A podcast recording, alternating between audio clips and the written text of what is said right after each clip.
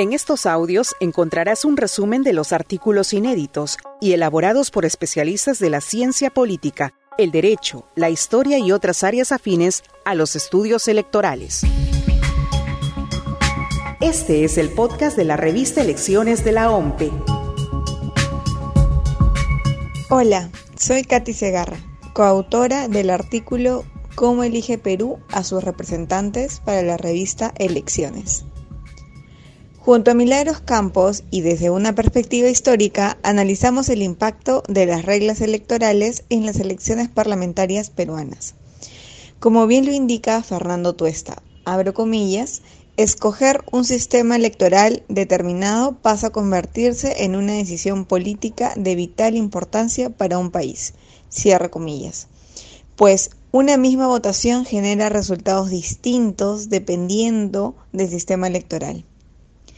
Una de las reformas que más impacto ha tenido, sin duda, ha sido la de la paridad y la alternancia, que ha significado el incremento en más de 10 puntos porcentuales de las mujeres en el Congreso, llegando a una cifra histórica de 38% de mujeres elegidas en las elecciones del 2021. Se espera que en las próximas elecciones se implementen las listas cerradas y bloqueadas, así como la eliminación del voto preferencial para seguir acortando la brecha de representación entre mujeres y hombres. Por otro lado, se encontró que hubo poco éxito en las diversas reformas que buscaban reducir la fragmentación en el Congreso, entre ellas la barrera electoral. Se considera que esto se debe al efecto de arrastre que se genera al tener elecciones presidenciales y congresales simultáneas. En este sentido, se recomienda realizar las elecciones parlamentarias en la fecha prevista a la segunda vuelta presidencial.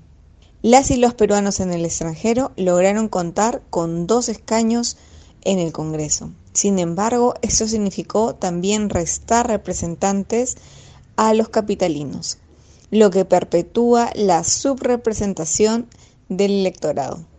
En la actualidad, cada congresista representa a 1994.522 peruanos y peruanas. Por último, en esta investigación se encontró una alta volatilidad, especialmente en Lima y en las circunscripciones electorales del sur del país, lo que explica en parte a la baja continuidad de los partidos políticos. Encuentra en la página web de la revista más de 200 artículos académicos. Revista Elecciones, 20 años difundiendo conocimiento científico.